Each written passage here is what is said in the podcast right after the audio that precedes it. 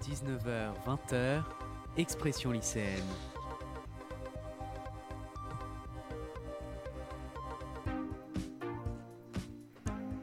Avec Quentin Brachet sur Webset Radio.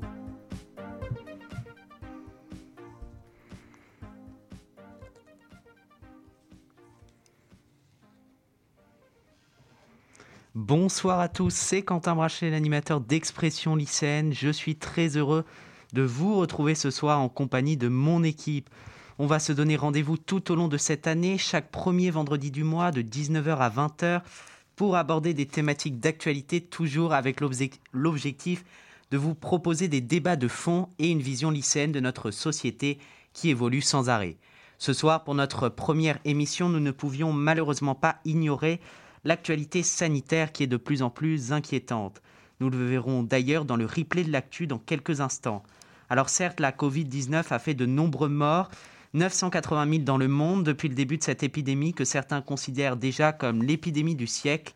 On a connu également des décisions politiques difficiles, un confinement inédit et la bise serrer les mains des rituels bien français ont été remplacés par le masque obligatoire maintenant en toutes circonstances même dans ce studio d'ailleurs, et par un flacon de gel hydroalcoolique. Ainsi, alors que nous vivons actuellement une grande page d'histoire, comment les jeunes et les lycéens vivent cette période actuelle?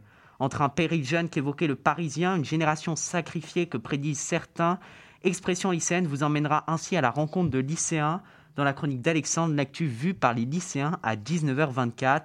Et nous décrypterons entre autres avec l'humeur d'Alexis à 19h28 notre attitude à nous lycéens face à ce virus.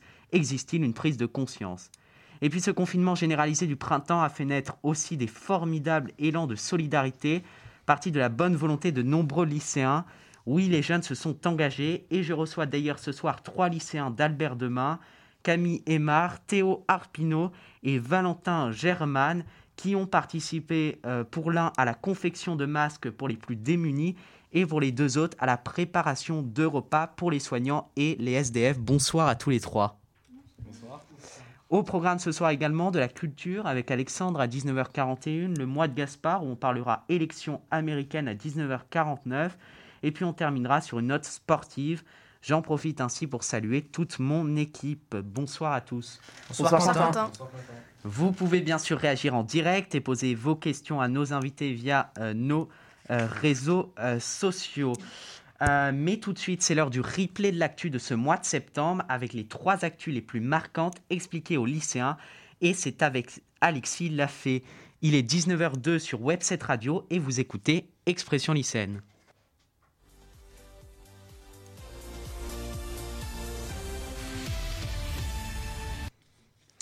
Et on commence ce grand journal avec l'actualité sanitaire qui est de plus en plus inquiétante avec une hausse du nombre de cas de Covid-19. Alors euh, oui, Quentin, le nombre de cas continue à augmenter comme depuis quelques semaines. On a enregistré mardi 8051 cas supplémentaires et 85 décès. Alors la situation est toujours beaucoup moins grave qu'en avril. Pour vous donner un ordre d'idée, il y a autant de décès par jour aujourd'hui que le 15 mars. Mais l'épidémie progresse bel et bien et les mesures restrictives qui vont avec. À Marseille et Aix, tous les restaurants ont dû fermer. Paris et Nice pourraient bientôt suivre lundi. La jauge des rassemblements a été limitée à 1000 personnes. Mais Olivier Véran, le ministre de la Santé, a bien précisé qu'il ne voulait pas reconfiner le pays et qu'il y a d'autres méthodes pour éviter la propagation du virus. Des propos en contradiction avec ceux de Jean Castex qui a déclaré que si les Français continuaient à ne pas respecter les gestes barrières, un reconfinement était envisageable. C'était dans l'émission politique jeudi dernier. On part maintenant aux USA avec le duel pour la présidentielle Trump-Biden qui continue. Alors oui, à quelques semaines de l'élection, Donald Trump continue encore à dénoncer le vote par correspondance, en pointant du doigt un risque de fraude élevé. Pourtant, près d'un électeur sur quatre aux États-Unis vote déjà par correspondance et quasiment sans fraude. Le Covid ne ferait qu'augmenter le nombre de votes par correspondance. Ce serait assez judicieux pour éviter les contaminations et quand même tenir l'élection.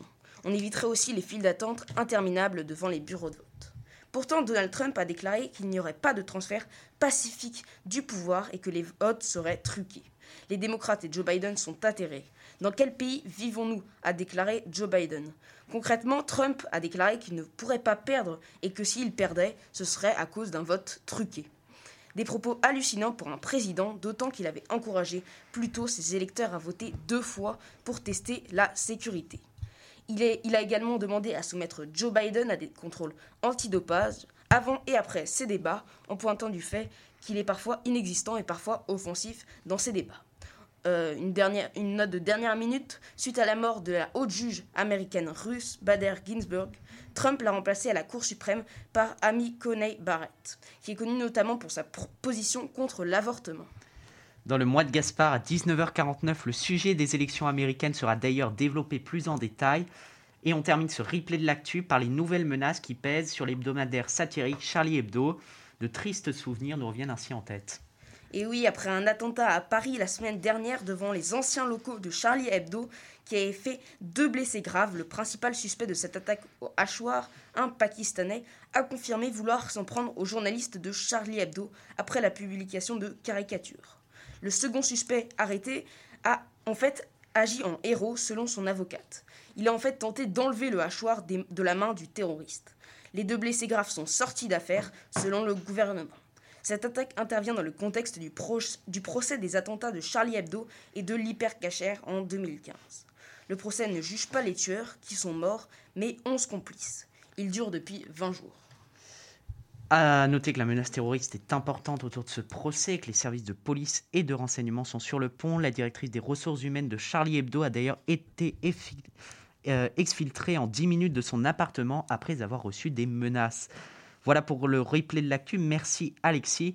Avec toi, l'actu devient plus claire, je l'espère. N'hésitez pas à réagir sur notre compte Instagram Expression lycéenne, sur Twitter E lycéenne à cette émission.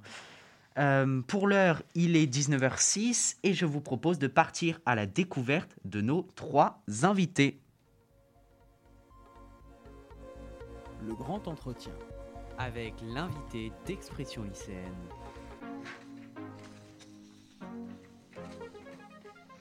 Nos trois invités d'expression lycéenne sont ce soir Valentin Germain, Camille Aymar et Théo euh, Arpino, trois jeunes lycéens euh, d'Albert Demain. D'ailleurs, il n'y en a qu'un hein, de, lycéens.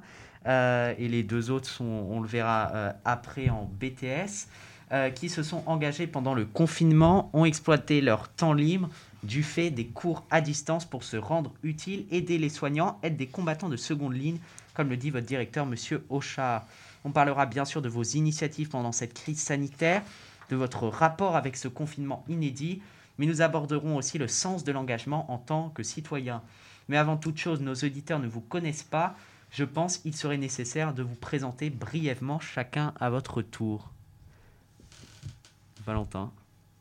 Euh, bah, bonsoir, euh, je m'appelle Valentin Germain, j'ai 16 ans et euh, je suis actuellement en première métier de la mode et du vêtement. Euh, durant la crise sanitaire, euh, j'étais en seconde métier de la mode et du vêtement. Malgré cette crise sanitaire, je suis passé en première. L'initiative que j'ai prise pendant le confinement et l'après-confinement jusqu'en juillet, début des vacances, a été euh, de superviser euh, l'atelier des masques qui a duré pendant euh, plus de trois mois. Et nous avons réalisé durant ces ateliers à peu près 12 000 masques pour une très grande partie la mairie du 7e pour les personnes les plus démunies et après le lycée en lui-même. D'accord, on reviendra plus précisément à vos initiatives dans, dans la suite de ce grand entretien. Et c'est à Camille de se présenter. Alors, euh, bonsoir à tous, je m'appelle Camille, euh, j'ai 19 ans, je suis en première année de BTS Management et Hôtellerie. Et euh, pendant le confinement, j'étais donc en terminale. Et maintenant, c'est à Théo. Bah, bonjour, bah, moi je m'appelle Théo Arpino. Et je suis en, deuxième, euh, en première bac pro cuisine euh, au lycée Albert Demain. Et pendant le, confinement, euh, tous les jours, je venais faire des repas pour les SDF, le les personnels soignants Et on allait distribuer aussi des plats au SDF dans la rue. Alors maintenant qu'on vous connaît un peu plus, Camille, Valentin et Théo, dans trois minutes, on entamera le vif de ce sujet avec le grand entretien. Mais maintenant, dans mon édito de ce soir, euh, je dois vous parler des lycéens, de leur attitude pendant le confinement et de la crise sanitaire. Alors tout d'abord, je ne pouvais malheureusement pas ignorer cette une du Parisien de cet été, le péril jeune. En effet, je trouve maladroit et triste qu'un journal quotidien renommé ait choisi ces mots pour illustrer sa couverture. Je sais, mes mots peuvent surprendre. En effet, quoi de plus réducteur que cette une? Et oui, par ce titre de presse, les jeunes, les moins de 40 ans, sont ainsi accusés d'être tous sans exception des responsables de la progression de la maladie de Covid-19. Une impression également confirmée par mes discussions de cet été avec des membres de ma famille. Pour eux, tous les jeunes font n'importe quoi. Non, c'est une affirmation fausse et qui traduit un des mots de notre société actuelle, la généralisation. Parce qu'un grand nombre de personnes font ça, c'est que toutes les personnes font ça Eh bien non. Cela me tenait donc à cœur de dire ce soir que oui, je connais des jeunes qui respectent les gestes barrières, oui, je connais des jeunes responsables qui portent le masque, et oui, encore, je connais de nombreux élèves qui chaque jour ont la contrainte de garder ce petit bout de tissu devenu si indispensable pendant 8 heures de cours. Je suis fier de le dire pour, pour vous montrer que certains jeunes, probablement pas la plupart, j'en conviens, font leur devoir de citoyens et préservent leurs aînés. Il y en a même qui sont allés plus loin, qui ont mis courageusement leur temps au service des soignants et d'initiatives concrètes destinées à aider les populations précaires qui ont particulièrement souffert de cette crise inédite. Nos trois invités représentent ainsi ce soir ces jeunes et ces lycéens qui s'engagent. Il y en a donc des jeunes responsables, je vous le confirme, mais il y en a aussi, et pas qu'un peu, qui n'ont peut-être pas conscience de la portée et de la dangerosité de cette maladie. Et je devais aborder ce point pour que mon propos soit complet et ne vous étonne pas. Pourquoi parle-t-on d'un péril jeune Pour un problème de généralisation, certes, mais aussi parce qu'il est vrai que beaucoup de jeunes de moins de 40 ans continuent à aller en soirée sans porter le masque, à ne pas respecter les gestes barrières. Alors je ne dis pas qu'il faut arrêter de vivre, et je suis premier à dire qu'il faut profiter de la jeunesse et de l'adolescence, mais ce qui m'étonne ce soir, c'est que ne pas porter le masque en soirée peut devenir parfois un défi par rapport à la société pour certains jeunes. Peut-être cela trouve-t-il son origine dans le fait que la jeunesse est toujours la génération qui va à l'encontre des règles établies, à tort ou à raison d'ailleurs, mais 68, les différentes révolutions, mais ne cherchons pas d'excuses à un comportement qui semble dangereux. Alors mon message ce soir est simple et s'adresse à tous nos auditeurs qui nous écouteront en podcast. Amusez-vous, vivez avec ce virus pour ne pas devenir une génération sacrifiée, mais je vous en supplie, pour qu'on ne parle plus de jeunes, respectez les gestes barrières et préservez des vies. Vous pourrez bien sûr réagir sur les réseaux sociaux à cet édito, exprimer vos points de vue, vous donner la parole, c'est aussi ça l'objectif d'expression lycéenne. À un moment, la liberté d'expression est menacée, osez ne pas être d'accord. Euh, du coup, on va, on va passer sur, vos initiatives, Camille, Valentin et Théo. Euh, nous parler de votre engagement pendant le confinement. Euh, alors, Valentin l'a fait tout à l'heure mais je vais proposer à Camille et à Théo de, en une vingtaine de secondes, de rentrer dans le vif du sujet et de nous résumer euh, en quoi consistaient vos actions solidaires pendant le confinement. Camille. Euh, bah, on servait à peu près 1000 euh, repas par jour. On a commencé par servir des SDF à la paroisse Sainte-Rosaline, puis l'hôpital Necker et l'hôpital Sainte-Périne. Euh, on a aussi distribué des yaourts au SDF parce que bah, l'école elle a fermé et au Dieu qui périment dans le frigo, on a décidé d'aller les distribuer dans la rue. Théo euh, bah, On a eu la chance d'avoir euh, deux grands chefs qui viennent nous soutenir aussi. Donc premièrement, eh ben, il y a eu le chef Thierry Marx et après on a eu le chef exécutif Alain Solivares. Euh, après aussi, on a eu euh, la mère du 7e, euh, Rachida Dati, qui est venue nous voir et nous soutenir. Et, avant ce confinement, vous étiez-vous déjà engagé dans, des associations et, pour quelle motivation? Valentin? Alors moi, pour moi, pas vraiment. je vivais une vie plutôt normale comme tout le monde. Bah, une vie de lycéen.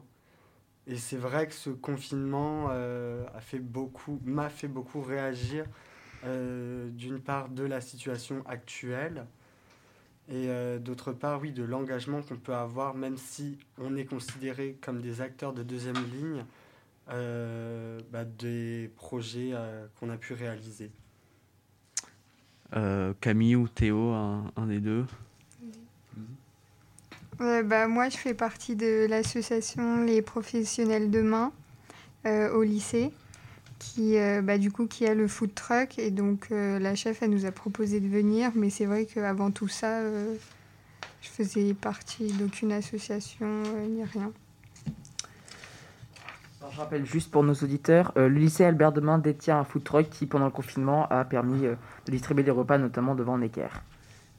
Alors, qu'est-ce qui vous a poussé à, vous dire qu'il fallait vous impliquer dans cette période euh, inédite? Valentin a, un peu euh, abordé ce, sujet. Météo, quelles ont été tes motivations face à la crise sanitaire? Bah, Tout d'abord, déjà, moi, je me suis dit euh, que j'apprenais la cuisine.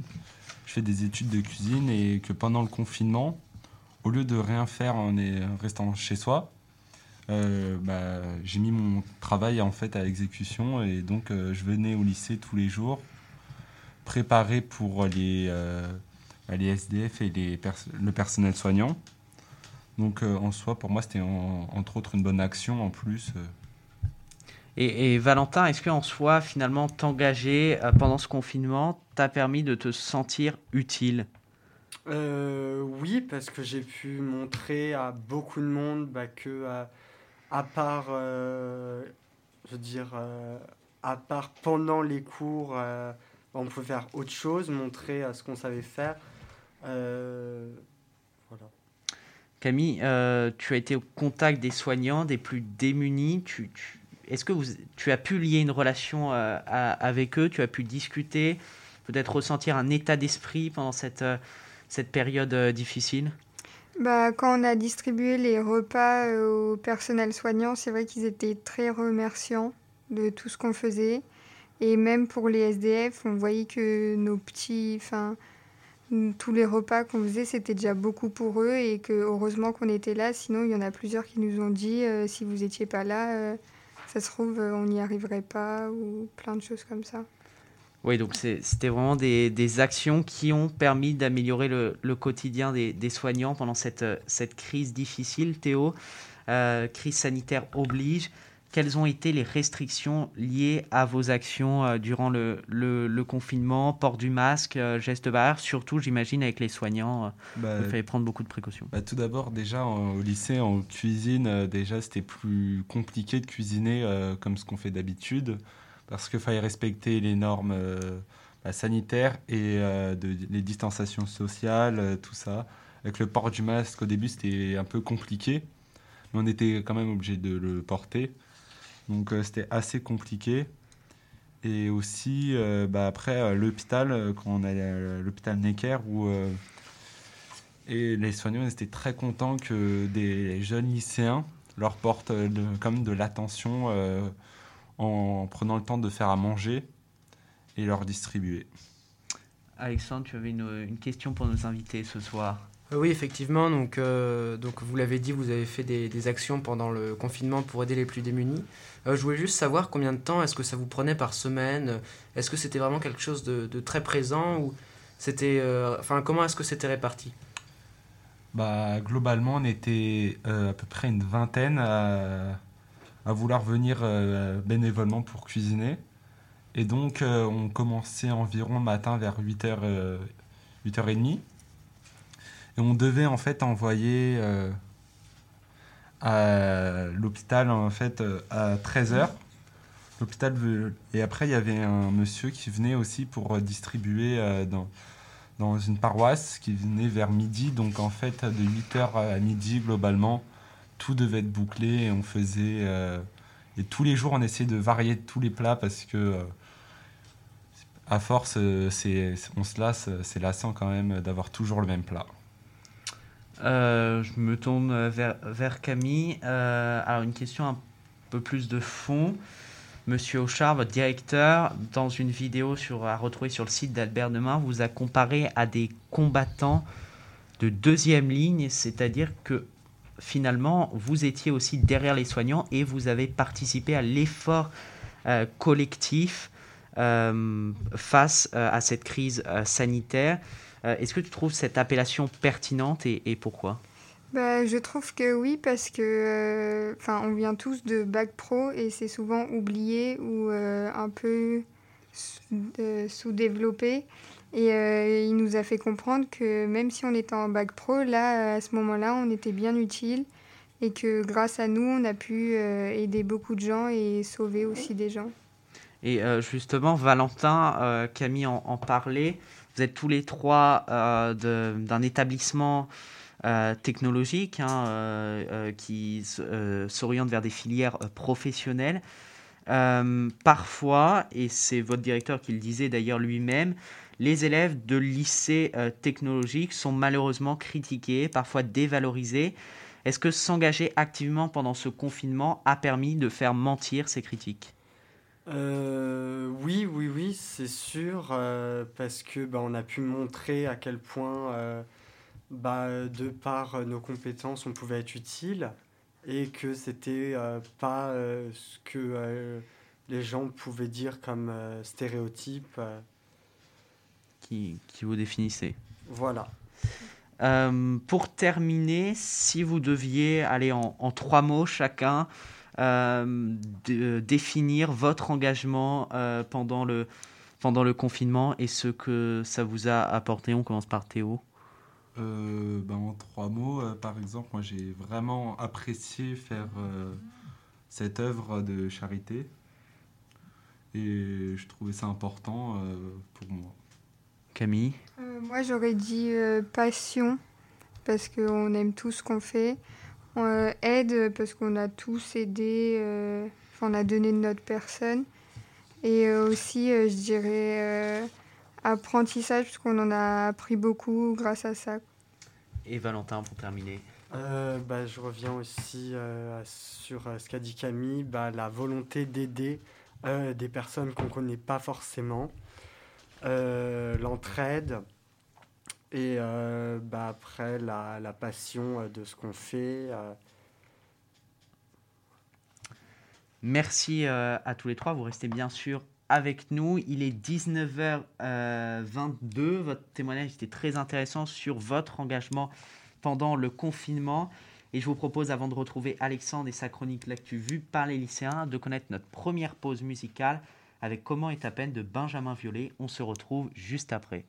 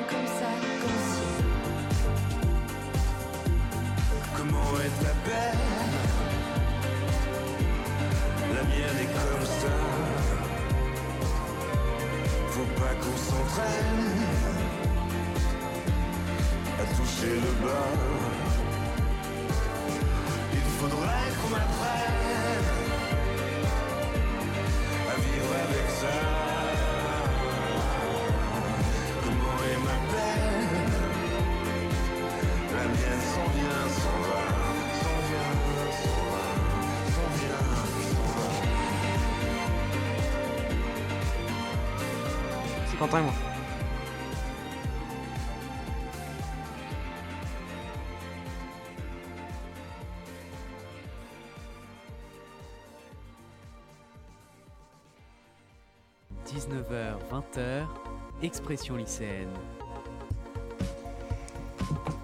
Avec Quentin Brachet sur cette radio. De retour dans Expression lycéenne, il est 19h27. Merci de nous écouter en podcast. Nos invités sont toujours avec nous Camille Aymar, Valentin German et Théo Arpino. Euh, trois euh, élèves euh, de l'établissement euh, Albert Demain qui viennent nous parler ce soir de leur engagement euh, bénévole pendant le confinement. Euh, alors avant bo- d'aborder la partie du grand débat, je vous propose de retrouver Alexandre pour sa chronique L'actu vue par les lycéens. Et ce mois-ci, dans la continuité de nos propos, tu as cherché à savoir quels ont été les impacts positifs ou négatifs de cette crise sanitaire sur les lycéens. C'est à toi Alexandre. Alors aujourd'hui, nous allons faire un petit flashback jusqu'à l'année dernière, et plus précisément en mars dernier. Au mois de janvier 2020, nous commencions à parler de la Covid-19, et le 16 mars, nous avons été confinés pour une durée indéterminée qui a finalement duré jusqu'au 11 mai. Durant cette période inédite, de nouvelles habitudes se sont développées, comme le télétravail en entreprise ou encore comme les cours à distance dans le domaine scolaire. Mais entre deux visios, que faisaient les jeunes chez eux? Comment occupaient-ils leur temps? Nous avons pu l'entendre à la radio ou bien le voir à la télévision. Les jeunes ont été très utiles pendant le confinement. Ils ont mené différentes actions afin d'aider la population à gérer la crise sanitaire.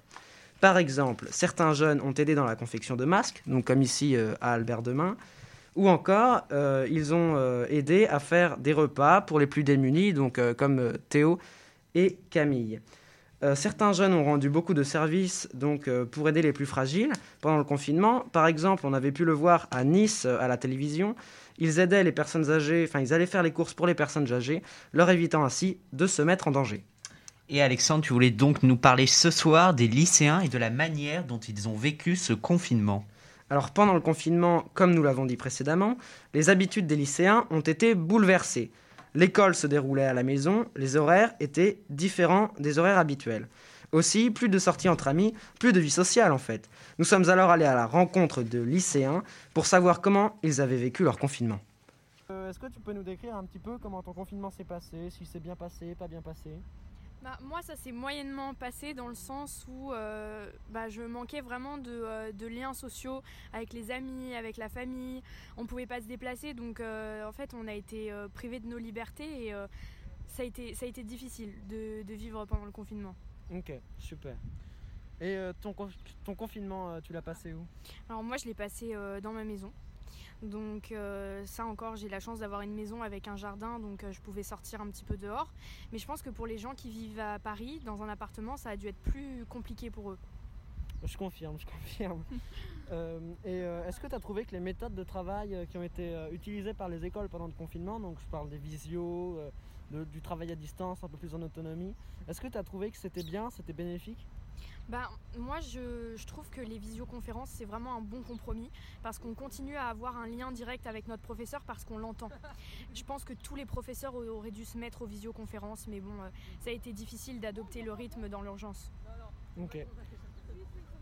Euh, est-ce que pour toi le confinement ça a été une, une expérience enri- enrichissante? Est-ce que tu as tiré des choses de cette expérience ou pas? Bah oui, je pense qu'on a tous un peu appris euh, grâce au confinement. Euh, moi, c'est vrai que euh, grâce au confinement, j'ai pu essayer de me recentrer sur, sur moi, sur ma manière de travailler et puis surtout sur, bah, sur mon rythme de travail. Donc euh, ça, et d'un point de vue euh, social, euh, bah, j'ai remarqué, enfin ça m'a fait comprendre que les relations sociales, c'était vraiment très important parce que même si on, continuait à communiquer avec les gens avec notre téléphone, par messagerie, même à la limite les FaceTime, les appels de groupe, on n'avait pas le même lien que quand on se voit en vrai. Je comprends. Et est-ce que tu as remarqué chez toi des lacunes scolaires dues au confinement? Est-ce qu'il y a des choses que tu as eu plus de mal à comprendre? Moi, euh, j'aime beaucoup les langues, mais c'est vrai que euh, apprendre les langues à distance, sans professeur, quand on ne peut pas euh, les parler, bah, c'est- compliqué. Et moi, c'est vrai que bah, j'aurais préféré que, bah, que les langues soient plus vivantes et qu'en cours, surtout en visioconférence, on fasse plus participer les élèves. Merci beaucoup Diane. Merci beaucoup Alexandre pour euh, cette euh, chronique qui donne la parole aux lycéens. 19h32, c'est l'heure du grand débat où nous débattrons avec nos invités Camille, Valentin et Théo sur les initiatives jeunes pendant le euh, confinement et sur le comportement de la jeunesse pendant cette crise sanitaire. On sera aussi avec tous mes chroniqueurs. Tout cela sera introduit par l'humeur d'Alexis dans quelques instants, juste après un jingle. Le grand débat du mois. Dans Expression lycéenne. Rebonsoir Alexis, pour ta première humeur ce soir, tu nous parles de l'engagement des jeunes pendant le confinement. Alors oui, Quentin, effectivement, pendant le confinement, de nombreuses personnes se sont engagées dans des associations ou dans des services pour aider les personnes âgées, le personnel soignant ou le- tout simplement ses voisins. Les jeunes ne sont pas restés sans rien faire, beaucoup ont mis à profit cette période pour aider les autres, euh, comme nos invités. Euh, donc il y a d'abord ceux qui sont engagés dans des associations déjà en place, comme le Secours populaire, en remplaçant des personnes retraitées qui représentent une grande partie des bénévoles et qui ne pouvaient donc pas euh, assurer leur bénévolat. D'autres ont créé de petites actions comme faire les courses aux personnes âgées, distribuer de la nourriture aux sans-abri, fabriquer des masques ou des visières, aider à garder les enfants du personnel soignant. D'autres encore se sont engagés à leur échelle, par exemple pour faire les courses à leurs voisins âgés ou leur fournir des masques. Ils ont également monté des projets pour aider dans les cours ou divertir les personnes seules. Au total, un peu plus de 50% des 16-25 ans se seraient engagés dans des actions de bénévolat pendant le confinement, selon un sondage IFOP. Mais qu'est-ce qui ont poussé les jeunes à s'engager pendant cette crise sanitaire? Alors les jeunes avaient déjà beaucoup plus de temps disponible pour s'engager durant le confinement, les cours à distance prenant beaucoup moins de temps que les cours en classe, mais aussi une prise de conscience de la part des jeunes d'aider les autres, notamment les personnes âgées. Les jeunes veulent donner du sens à leur bénévolat et faire des actions concrètes. Et cet engagement a-t-il continué après le confinement, Alexis? Alors pour une grande majorité des jeunes, non. Pourquoi? Car on l'a déjà dit, les jeunes veulent donner du sens à leurs actions. Et faire un bénévolat de longue durée n'implique pas que des actions, mais aussi gérer une trésorerie, chercher des, fi- des financements. Tout le contraire de ce que les jeunes recherchent en s'engageant. Finalement, les jeunes se sont beaucoup engagés pendant le confinement à leur manière, pour aider les personnes âgées, les soignants, mener des projets solidaires. Mais les jeunes préfèrent des actions concrètes et non un engagement de longue durée. Ils s'engagent donc différemment que leurs aînés. S'engager, c'est bien. Sauver des vies, c'est aussi euh, un devoir des jeunes aujourd'hui. Qu'en est-il du respect des gestes barrières chez les 18-30 ans? Alors oui, ils sont effectivement moins respectés que l'ensemble de la population. En effet, il y a en France euh, 17 cas pour 100 000 habitants euh, de la Covid-19, mais ce chiffre passe à 45 euh, cas euh, pour 1000 habitants chez les 20-28 ans. Plus du double. Donc on peut comprendre euh, l'insouciance, car les jeunes ont beaucoup moins de chances de faire des formes graves de maladie, mais il existe euh, comme toujours des exceptions et des cas graves, euh, même chez les jeunes, et le risque est également de contaminer les personnes plus âgées, qui elles peuvent, qui, elles, peuvent développer des formes graves. Plus il y a de cas, plus il y aura de restrictions, donc un respect des gestes barrières signifie moins de contraintes. Même si on comprend très bien que le masque n'est n'est pas très compatible avec les soirées et les vacances entre copains, il faut rester vigilant et limiter le plus possible le nombre de personnes avec qui on a des contacts sans masque et respecter au maximum les gestes barrières si on veut que cette épidémie euh, n'augmente pas, n'augmente pas trop. Merci euh, Alexis pour euh, cette très intéressante chronique, ta première humeur. On va donc passer bien sûr à, à ce grand débat qui est consacré ce soir à l'engagement des jeunes pendant le confinement et plus largement au comportement des jeunes pendant cette crise sanitaire. Alors une question qui s'adresse aussi bien à nos invités qu'à nos chroniqueurs. Pensez-vous que tous les jeunes ont pris conscience de la dangerosité de ce virus? Ça reprend ce que je disais tout à l'heure. Peut-on parler de péril jeune, Alexandre? Alors moi je pense que non, tous les jeunes n'ont pas vraiment conscience de la dangerosité du virus. Parce que par exemple quand on est à l'école ou... Après ça peut, je dis, ça peut être des oublis. Certains euh, sont un peu tête en l'air parfois et oublient de bien porter leur masque, de se désinfecter les mains. Mais je pense que si ils avaient réellement pris euh, tous conscience que le virus était réellement dangereux pour tout le monde et pour leurs proches, également, euh, ils feraient un peu plus attention et ils seraient un peu moins distraits sur, sur ces points-là. Gaspard Alors, euh, je suis totalement d'accord avec toi, Alexandre. Mais euh, après, par exemple, moi, je peux observer dans mon collège, souvent, c'est les, gens ont une volonté de bien faire. C'est en fait, il y a vraiment deux parties ceux qui sont bien informés, qui comprennent la dangerosité de ce virus, et ceux qui voulaient, si vous voulez, ne mettre pas le masque sur la bouche, mais sur les yeux. Ils considèrent ce virus comme une grippette. Si vous voulez, on a, on a deux parties de la jeunesse la jeunesse concernée, la jeunesse qui représente notre génération, et la jeunesse euh, beaucoup plus euh, pas climato-sceptique, mais virus euh, sceptique, si on peut dire ça comme ça. Il y a une volonté de bien faire chez les jeunes. Alors on passe euh, donc euh, dans la continuité de ce que disaient Gaspard et euh, Alexandre. Euh, on constate euh, donc un respect qui n'est pas forcément là euh, des, des gestes barrières. Et pourquoi, selon vous, beaucoup de jeunes ne respectent pas forcément ces, ces gestes barrières, Alexandre? Alors euh, moi je, je l'ai un peu évoqué précédemment et Gaspard euh, l'a totalement complété. Je pense qu'il y a des jeunes qui font exprès de, de ne pas respecter, mais ils sont vraiment une minorité. Et après c'est vraiment, je pense, des, des oublis de, de faire les gestes barrières correctement. Alexis, tu voulais réagir Euh, oui, c'est aussi qu'ils ne sont pas directement concernés euh, par le virus. Euh, pour beaucoup, le virus, c'est euh, quelque chose qui concerne la société, mais qui ne les concerne pas eux personnellement, qui concerne les gens plus âgés. Euh, donc, quand on n'a pas euh, de risque, enfin, pas, euh, c'est, il y a quand même des risques de, de- d'avoir des formes graves du virus, mais euh, pas euh, dans la globalité. Donc, euh, on est, ils sont plus insouciants euh, que les personnes âgées. Euh, surtout si euh, personne dans leur famille euh, n'a été contaminé. Ou... Pour eux, le, le virus, c'est plus un principe euh, plus abstrait. euh. donc c'est pour ça qu'ils ne respectent pas forcément euh, les gestes barrières. Euh, je me tourne vers, vers euh, nos invités. Est-ce que le masque, finalement, pour vous, euh, dans tous vos cours, est une contrainte? Euh, pour moi, personnellement, oui et non. Euh, par exemple, bon, pour les cours généraux, euh, ça va, mais par exemple, en cuisine, pour la pratique, euh, déjà, quand temps normal, il fait chaud, plus là, un masque, c'est souvent plus vite très compliqué. Bah, on se sent oppressé en fait dans le masque. On il fait chaud en permanence en cuisine, au-dessus des fourneaux en permanence. Et avec le masque, on n'arrive pas à respirer, mais on est quand même obligé de le porter. Donc on le porte, mais c'est c'est un- assez casse-pied quand même. Valentin, peut-être Euh, oui, bah, c'est sûr euh, que euh, le masque, euh, c'est une contrainte. Après, c'est primordial de le porter parce que c'est ce qui nous protège contre ce virus qu'on connaît pas tellement que ça.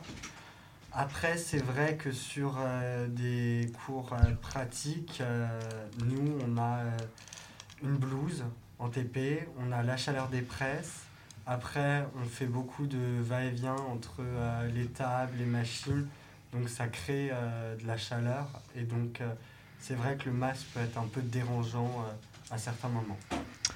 Alors, moi, je voulais aussi me demander ce soir comment, pour tout- toutes les personnes autour de cette table, l'enseignement à distance a fonctionné pour vous. Comment, chers invités, chers chroniqueurs, l'avez-vous vécu cet enseignement à distance? Peut-être un de nos invités veut, réagir là-dessus. Bah, déjà, nous, en fait, euh, pendant le confinement, nos cours à distance, on essaie de, le- de les faire le plus possible euh, bah, en, cuisine parce que pour euh, continuer à aider en même temps. Donc, ce qu'on faisait, on prenait notre téléphone et pendant la visio, on le posait. Et comme ça, on avait le temps de cuisiner et en même temps de suivre les cours. Et on avait un jour de repos par semaine pour euh, faire les, envoyer les mails ou euh, terminer nos devoirs. Et sinon, on faisait le plus possible euh, en cuisine. Gaspard? Alors, après, sur euh, donc, euh, comment s'est passé le confinement, ici on est dans le 7e arrondissement. De toute façon, je pense qu'à Paris, les gens ont vraiment une volonté de, de continuer l'apprentissage et comprennent ces virus. Mais par exemple, je vais être un peu cliché, mais prenons des, des régions comme le 9-3 ou Saint-Denis, enfin plein de régions comme ça, je pense. et Après, on va éviter la, la généralisation quand même. on va éviter la génération, comme tu as dit tout à l'heure, mais euh, on a des chiffres euh, comme quoi le confinement s'est moins bien passé. Après, les chiffres sont pas si catastrophiques qu'on peut prévoyait depuis le début du confinement. Il y a eu des décrochages, beaucoup de décrochages, mais pas euh, autant que le calculait le ministre de, de l'Éducation nationale. Donc, ce confinement a plutôt été une réussite. Et je terminerai sur ça. Je pense même que notre système éducatif devrait euh, s'en inspirer pour le futur. Et euh, ju- justement, est-ce que finalement, cet enseignement à- distance, donc on en conclut sur le fait qu'il a été euh, réussi, est-ce que finalement c'était une bonne idée à euh, trois semaines en juin de la fin des cours de réouvrir les écoles? Est-ce que finalement c'était pas un message négatif qui était envoyé aux lycéens en leur disant bah on réouvre aux lycéens, aux, collégiens aussi et, et- à tous les jeunes en disant on réouvre les écoles, les collèges, euh, les lycées, donc ça veut dire qu'il y a moins de risques de, transmettre le virus. Est-ce qu'il y a eu un problème de communication, Alexandre? Alors moi, euh, je voulais juste dire quelque chose. Euh, je trouve aussi que dans une, dans une autre mesure que le virus, le fait de faire revenir les élèves pour une ou deux semaines à la fin des cours, c'était un message assez négatif parce que je trouvais que ça voulait donner l'impression qu'on n'avait pas franchement travaillé pendant le confinement et que pendant ces deux semaines, on allait vraiment rattraper euh, des cours, des lacunes qu'on avait eues. Alors que, enfin, je prends mon cas personnellement, mais et alors qu'en fait, c'était totalement faux parce que pendant le confinement, on a vraiment bien travaillé, on a beaucoup travaillé, on a été très autonome. Donc, je trouve que de faire revenir les élèves juste pour une semaine, pour, euh, avec ce message un peu de dire maintenant on va travailler, on va rattraper ce qui a été fait, c'était quand même un peu négatif. Voilà ce que je voulais dire.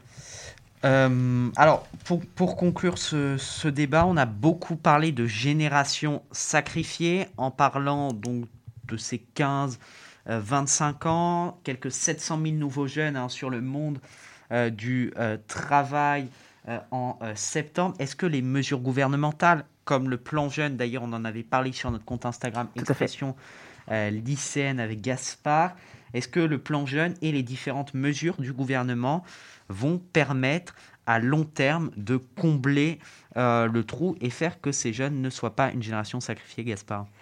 Bah écoutez, pour l'instant, on peut pas voir directement les vrais vrais chiffres, même si on a perdu euh, pas mal de points en termes de PIB. On peut pas voir vraiment les vraies répercussions du Covid, mais peut-être que dans deux ans, là, on va avoir un taux de chômage très très très élevé, déjà qu'il est pas mal. Euh, notre économie va, va s'effondrer. Après, les crises sanitaires, des crises, euh, voilà, la, plus récente crise qu'on a eue, bah, je vais prendre un exemple tout bête, la Seconde Guerre mondiale, c'était une crise. Comme euh, disait l'autre jour euh, François Langlais, euh, éditorialiste économique, euh, on va se relever de la crise. À chaque fois qu'il y a une crise, on va se relever. Mais à mon avis, les répercussions vont être plus tard et on va se relever dans bien plus longtemps. Voilà, c'était le grand débat. C'était hyper intéressant en tout cas. Merci à, mes chroniqueurs et à nos trois invités, Camille, Valentin euh, et euh, Théo. On reste gens- ensemble jusqu'à 20h, mais tout de suite à 19h45 sur Web7 Radio dans Expression lycéenne. C'est la chronique culture avec Alexandre. Tu nous parles ce soir d'une expo, d'un livre et de patrimoine. On commence par l'exposition que tu nous conseilles. Alors oui, moi je vais vous parler de ce soir de culture française, patrimoine national et culture mondiale. Donc tout d'abord, si vous êtes intéressé de la culture égyptienne et que vous voulez en apprendre plus sur cette civilisation, je vous recommande franchement d'aller voir l'exposition sur l'Égypte au musée du Louvre. Cette exposition, accessible à tous, est très intéressante. Vous pourrez découvrir les cultes mortuaires des Égyptiens, qui avaient des croyances et des rites associés à la mort très particuliers.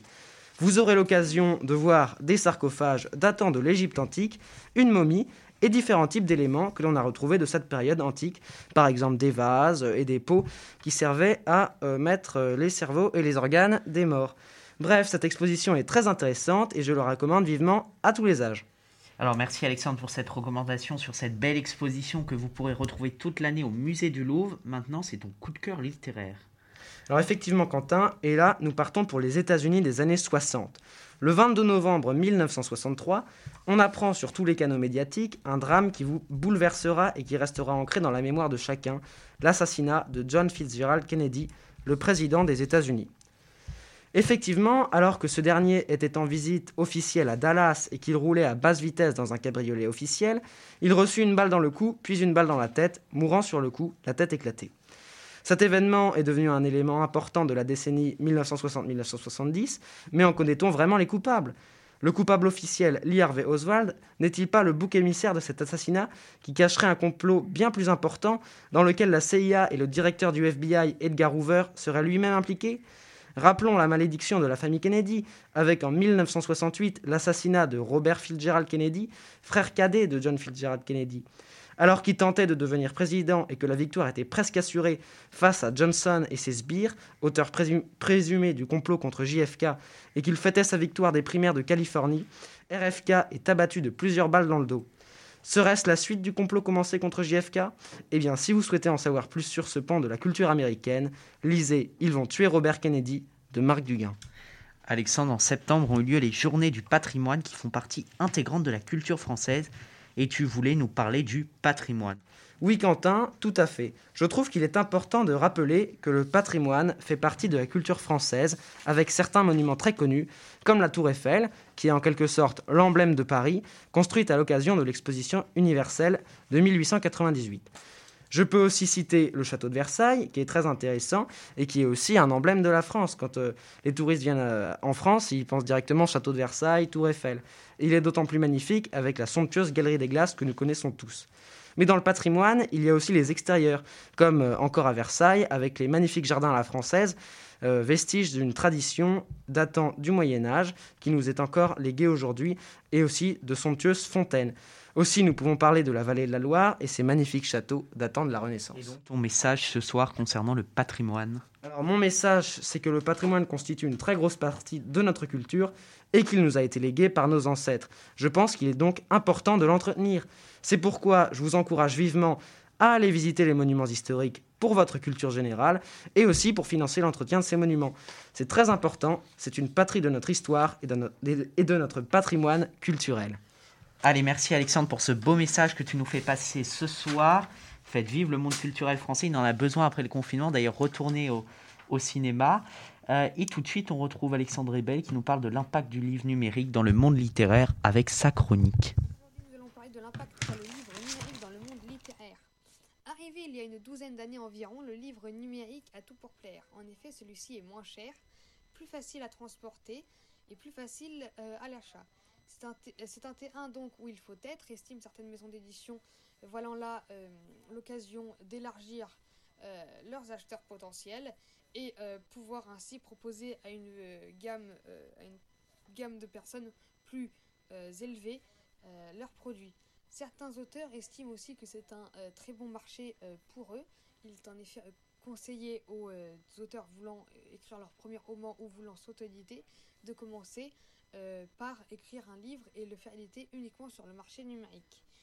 On remarque aussi qu'au niveau du pourcentage de revenus prélevés sur le prix d'un livre, il est plus avantageux pour l'auteur et l'éditeur de se faire éditer sur, le marché du livre numérique, que ce soit les Kobo euh, ou encore des Kindle, etc. etc. En revanche, euh, les librairies et les imprimeurs sont les grands oubliés euh, de ce marché car ils ne font pas partie du cursus, au contraire du livre papier où les librairies et les imprimeurs y tiennent un rôle primordial. Le marché du livre numérique est donc un marché en parallèle du livre papier qui peut être un très bon compromis mais ne va certainement pas englober euh, et euh, rattraper entièrement le livre euh, papier. En revanche, il aura été par exemple très utile pendant le confinement où la grande majorité des maisons d'édition auront basé leurs revenus et leurs espoirs sur le monde numérique. Maintenant, il est très intéressant de se demander comment vont évoluer et interagir ces deux mondes à l'avenir. Merci de votre écoute, bonne lecture et à bientôt. Merci Alexandre Ebel pour sa participation comme chaque premier vendredi du mois. Vous pouvez le retrouver avec un très bon compte littéraire sur Instagram, dévorons la fantaisie. C'est maintenant à 19h51, l'heure du choix musique d'expression lycéenne, sélectionné comme chaque vendredi par Alexandre. Quel est donc ton coup de cœur musical? Alors moi, donc tout à l'heure, je vous ai parlé des frères Kennedy, leur assassinat des années 60. Donc je vous propose un petit retour aux années 60 avec Penny Lane des Beatles. On écoute et on revient juste après dans Expression lycéenne. Penny Lane, there is a barber showing photographs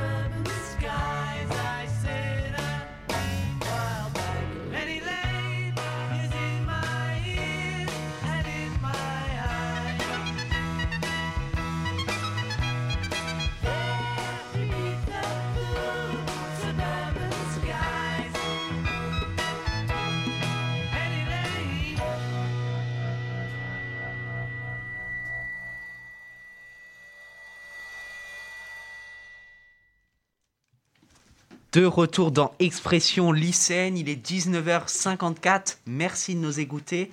Nos invités sont toujours avec nous. Camille, euh, Aymar, euh, Valentin et Théo. N'hésitez pas à réagir via nos réseaux sociaux à la suite de cette émission. Abordons la dernière partie de cette émission avec une nouvelle chronique d'actualité. C'est le mois de Gaspard. Trois minutes pour revisiter l'actualité politique de ce mois de septembre. Et aujourd'hui, Gaspard, tu nous parles de l'élection présidentielle américaine qui approche à grands pas. J-33 avant l'élection du prochain président des États-Unis qui oppose le républicain et président des États-Unis Donald Trump contre le sénateur et ex-vice-président Joe Biden. Mardi soir a eu lieu une étape majeure dans l'élection, le premier des trois débats. Cette controverse était l'une des plus violentes de l'histoire des débats présidentiels américains. Seulement 4 minutes après le lancement de la délibération, les hostilités ont commencé avec Trump qui attaquait verbalement Biden, ce qui a déclenché la force calme qui s'est réveillée. En retour, Biden a traité Trump de, je cite, caniche de Poutine et l'a vivement critiqué pour sa gestion de la crise. Trump, quant à lui, s'est défendu comme il pouvait, sans argument très fort, et pour pallier à ce manque, il s'en est donné à cœur joie pour lyncher son adversaire, ce qui n'a pas du tout payé, car Biden a gagné ce premier débat et a très vite fait oublier son surnom de Joe l'endormi. Quelques heures après le lancement, Joe Biden a publié sa fiche d'imposition pour jouer la carte de la transparence afin d'affaiblir Trump qui, moins d'une semaine avant le premier débat, s'est vu au cœur d'une enquête du magazine américain New York Times qui révèle qu'il n'a payé que seulement 750 dollars d'impôts en 2016. Alors, je le rappelle qu'il est milliardaire, ce qui vient s'ajouter à la nombreuse liste des points négatifs pour Trump, comme sa critique envers les vétérans, ses nombreux scandales sexuels, mais au summum de cette liste, sa gestion épouvantable de la crise épi- épidémiologique. Pour rappel, les États-Unis sont le pays ayant le plus de morts de la Covid-19, avec plus de 210 000 morts contre environ 32 000 en France. Il a commencé par négliger le virus, le comparant à une simple grippette. Il déniait l'utilité du port du masque. Il incendiait verbalement chaque gouverneur favorable à un confinement. Chacune de ses conférences de presse était un véritable one-man show à ciel ouvert. Et pour finir, il ne laissait pas ou très peu parler son ministre de la Santé. Et quand il avait l'occasion, Trump intervenait en permanence. En retour, on a appris ce matin que Trump et sa femme Melania ont été contaminés de la Covid-19. Trump, le- sans- Trump semble donc menacé, en tout cas fragilisé par l'actualité récente, Gaspard. Tout à fait, Quentin. Tous ces nombreux points font que Trump a une épée de Damoclès sur la tête et depuis cet été, les manifestations Black Lives Matter sont de plus en plus quotidiennes, déstabilisant l'administration Trump.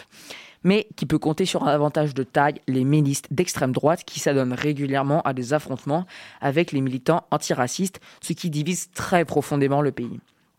Biden, lui, a plusieurs points faibles, mais notamment le fait qu'il soit peu médiatisé comparé à Trump dans un pays où les médias sont un avantage de taille. Or, la vieillesse apparente de Biden et ses nombreuses gaffes, il est la force tranquille, un monstre en débat. C'est un politique qui réfléchit d'agir, c'est un fin, stratège aux antipodes de Donald Trump, à tel point que Donald Trump a demandé qu'on fasse un test antidopage sur, sur euh, Joe Biden. Aux États-Unis, le doute plane car chaque candidat a ses chances, mais aussi ses désavantages. Tout va se jouer dans les prochains mois, notamment pendant les deux prochains débats, même si pour l'instant, Joe Biden est en tête des sondages. En tout cas, tu sembles avoir une position très tranchée sur le sujet, Gaspard. Merci de nous avoir éclairé et d'avoir éclairé les auditeurs sur les complexités de ce scrutin. Avec plaisir. On suivra avec attention car il pourrait bien être un tournant dans l'histoire des États-Unis puisque Donald Trump a annoncé qu'en cas de défaite, il contesterait les résultats. Rendez-vous le 3 novembre prochain pour euh, l'épilogue. On en parlera bien sûr longuement euh, dans notre prochaine euh, émission. Ça va être une élection complètement épique. Je, excuse-moi Quentin, Trump, s'il perd, vient bien évidemment lâcher son armée d'avocats. Ça va être un énorme bazar, bien évidemment, à suivre sur Expression lycéenne. Tout de suite à 19h59, c'est l'actu sport avec le journal des sports présenté par Alexis. Et l'actu sportive a été riche en septembre. C'est à toi, Alexis. Eh oui, salut Quentin, on commence avec le tennis euh, et Roland Garros. Donc avec la 11e journée, dans une ambiance pluvieuse et avec la jauge de 1000 spectateurs par jour. Comme à leur habitude, j'ai envie de dire, hélas, euh, les Français ont été très décevants. Seul Hugo Gaston, un inconnu du grand public, reste en liste au troisième tour chez les hommes. D'ailleurs, Hugo Gaston vient de se qualifier à l'instant Oui. face à Stan Wawrinka. En 5-7, euh, on rappelle que le Suisse Stan Wawrinka avait gagné Roland Garros en 2015. Euh, donc, euh, c'est un petit peu moins pire euh, chez les femmes, puisque trois joueuses sont encore en lice. Euh, du côté des favoris, aucun n'est pour le moment sorti, sauf justement à l'instant Stan Wawrinka qui vient de perdre contre Hugo Gaston. On enchaîne maintenant sur le foot avec le tirage au sort de la Ligue des Champions qui a eu lieu ce jeudi. Le PSG retrouve sa vieille connaissance Manchester United, ainsi que le Re- Red Bull Leipzig et Istanbul. L'OM hérite de Porto, Manchester City et l'Olympiakos, alors que Rennes est dans le groupe de Séville, Chelsea et Krasnodar. Un tirage pas vraiment euh, abordable pour Rennes et l'OM qui peuvent cependant espérer être versés en Ligue Europa, donc en finissant troisième de leur groupe. A noter que la Juventus et le Barça sont dans le même groupe, ce qui signifie qu'on verra Messi et Ronaldo jouer l'un contre l'autre. Euh, D'autres belles affiches pour ces poules comme Bayern Atletico, Real Inter ou Liverpool Atalanta. Du côté de la Ligue 1, Rennes est toujours leader, suivi de près par Lille. Le PSG est 7ème et Dijon dernier. Thomas Tuchel, le coach du PSG, s'inquiète du manque de recrues du club. En effet, une dizaine de joueurs sont partis libres cet été pour seulement deux recrues. Les Parisiens ont jusqu'au 5 octobre pour éventuellement recruter de nouveaux joueurs. Et puis les accusations de racisme lors du classico PSG-OM euh, d'Alvaro envers Neymar ont été examinées par la commission de la LFP. Celle-ci a abandonné les charges, euh, soulignant un manque de preuves. Une décision critiquée par certains dans le milieu du foot. Enfin, la nouvelle liste des Bleus dévoilée par Didier Deschamps pour ses trois prochains matchs euh, de Ligue des Nations. Euh, Paul Pogba, forfait précédemment à cause du coronavirus, fait son retour, de même que le jeune espoir Eduardo Camavinga. On continue avec le cyclisme et le français Julien Alaphilippe qui, après un Tour de France un peu décevant, a remporté les championnats du monde, une première pour un français depuis plusieurs décennies. Et on finit avec les 24 heures du Mans euh, qui a eu lieu euh, le week-end dernier et qui a vu l'écurie Toyota s'imposer. Voilà, merci. hein, le Tour de France a été remporté par Tadej Pogacar. Euh, on continuera à suivre, bien sûr, l'actualité sportive avec la 129e édition de Roland Garros où les Français ne sont toujours pas euh, à la fête, euh, apparemment. Merci, Alexis. 20h02, c'est l'heure de nos euh, top et flop. Et je vous propose de commencer par les flops et avec celui d'Alexandre. Alors moi, mon flop, c'est euh, la fermeture des bars à Aix-Marseille qui euh, risque de porter le coup de grâce à ces commerçants, ces, ces restaurateurs qui, qui avaient été déjà mis à mal par le, le confinement. Alexis Bah moi c'est donc le flop en politique, euh, donc Gaspard m'a a déjà un petit peu parlé, il m'a un peu volé mon sujet. Euh, donc avec Donald Trump euh, qui a annoncé être testé positif au Covid-19 alors qu'il ne mettait pas euh, de masque et qu'il ne prenait pas vraiment au sérieux le virus. Il serait cependant considéré euh, comme une personne à risque selon les experts. Moi, mon flop est purement géopolitique. C'est le début du conflit entre l'Arménie et l'Azerbaïdjan qui affecte déjà cette région très affectée, très pauvre. Alors moi mon flop euh, ce soir, oui l'ani- l'animateur a le droit d'avoir un, flop, Euh, c'est les propos de Jean-Michel Blanquer. On doit venir à l'école dans une tenue républicaine. Alors on en parlait cette semaine en cours d'histoire. Euh, je trouve vraiment cela très énigmatique comme propos et qui traduit le manque de clarté dans les propos de communication du gouvernement. En effet, qu'est-ce que veut dire une tenue républicaine? Tout simplement, ça ne, veut pas dire grand-chose. Euh, donc on attend bien sûr plus de clarté de la part euh, du ministre de euh, l'Éducation. Voilà, on passe tout de suite au top avec Alexandre. Alors moi, mon top, c'est donc, comme l'a un peu introduit Alexis dans son journal des sports, les 24 heures du Mans. Donc qui, je pense, c'est l'une des courses les plus prestigieuses du milieu automobile, en dehors bien sûr de la Formule 1. Et donc qui a vu, qui, qui a consacré l'écurie Toyota, donc en vainqueur catégorie LMP2, et en catégorie GTE Pro, euh, l'écurie Aston Martin. Alexis. Euh, donc moi mon top euh, c'est pour euh, les salles de sport euh, de Rennes euh, qui ont obtenu leur réouverture euh, devant le tribunal. Donc une bouffée d'oxygène euh, pour les salles de sport qui ont été mises à mal euh, pendant le confinement et qui ont continué d'être mises à mal. Donc c'est peut-être un sursis euh, provisoire mais au moins ça permet euh, de sauver peut-être quelques salles de sport. Et euh, par contre euh, à Lille et euh, dans d'autres métropoles comme Aix-Marseille, euh, les salles de sport euh, restent fermées et euh, Paris euh, pourrait peut-être suivre. Gaspard. Alors moi, mon top, il est tout frais. C'est le discours cet après-midi d'Emmanuel Macron sur l'islam séparatiste. Il a annoncé que l'école euh, devrait être obligatoire euh, dès 3 ans pour éviter justement les écoles hors contrat euh, qui euh, parfois enseigneraient euh, un islam très radical. Oui, Bon, on, aura un débat là-dessus parce que c'est pas du tout un top pour moi puisque je trouve que Emmanuel Macron évite encore le sujet du communautarisme. Euh, mon top ce soir pour terminer cette émission, il est consacré à l'ensemble des personnes qui depuis trois mois m'ont aidé et ont aidé mon équipe pour que cette première émission puisse se faire. Je remercie vivement euh, Arthur Boulot, responsable technique de Webset Radio, Guillaume Barantisso, président de Webset Radio, et bien sûr mes chroniqueurs Alexandre Baerd, Gaspard Fraboulet, Alexis Lafay, Alexandre Rebel également, qui m'ont suivi dans cette très belle aventure. J'adresse aussi une dédicace à nos trois premiers invités, Camille, Valentin et Théo. J'espère qu'ils ont apprécié cette émission. Ils ont en tout cas montré un aspect positif de la jeunesse en s'engageant, en s'engageant pendant le confinement. Et ce soir, ils ont marqué l'expression lycéenne de leur empreinte par leur témoignage. Je remercie également Samuel Vinogradov pour l'aide apportée au jingle et des conseils précieux donnés. Une mention également au lycée Albert Demain avec son directeur, Monsieur Auchard, Madame euh, Saez et Madame, Madame Verdonnet, sans qui cette émission n'aurait peut-être pas vu le jour. Gaspard Fraboulet était ce soir à la régie. Voilà. plaisir. Expression lycéenne, hashtag 1, c'est fini. J'ai été très heureux de pouvoir réalisation cette, de réaliser cette émission malgré des contraintes sanitaires qui s'appliquent aussi à nous en studio. N'hésitez pas à nous suivre sur Instagram avec le compte expression lycéenne. Dites-nous aussi ce que vous avez pensé de cette première émission. On se retrouve le 6 novembre pour la deuxième émission, même horaire, même jour, avec de nombreux invités et de nouvelles découvertes, tout en ayant l'objectif de vous informer. D'ici là, restez prudents et portez-vous bien.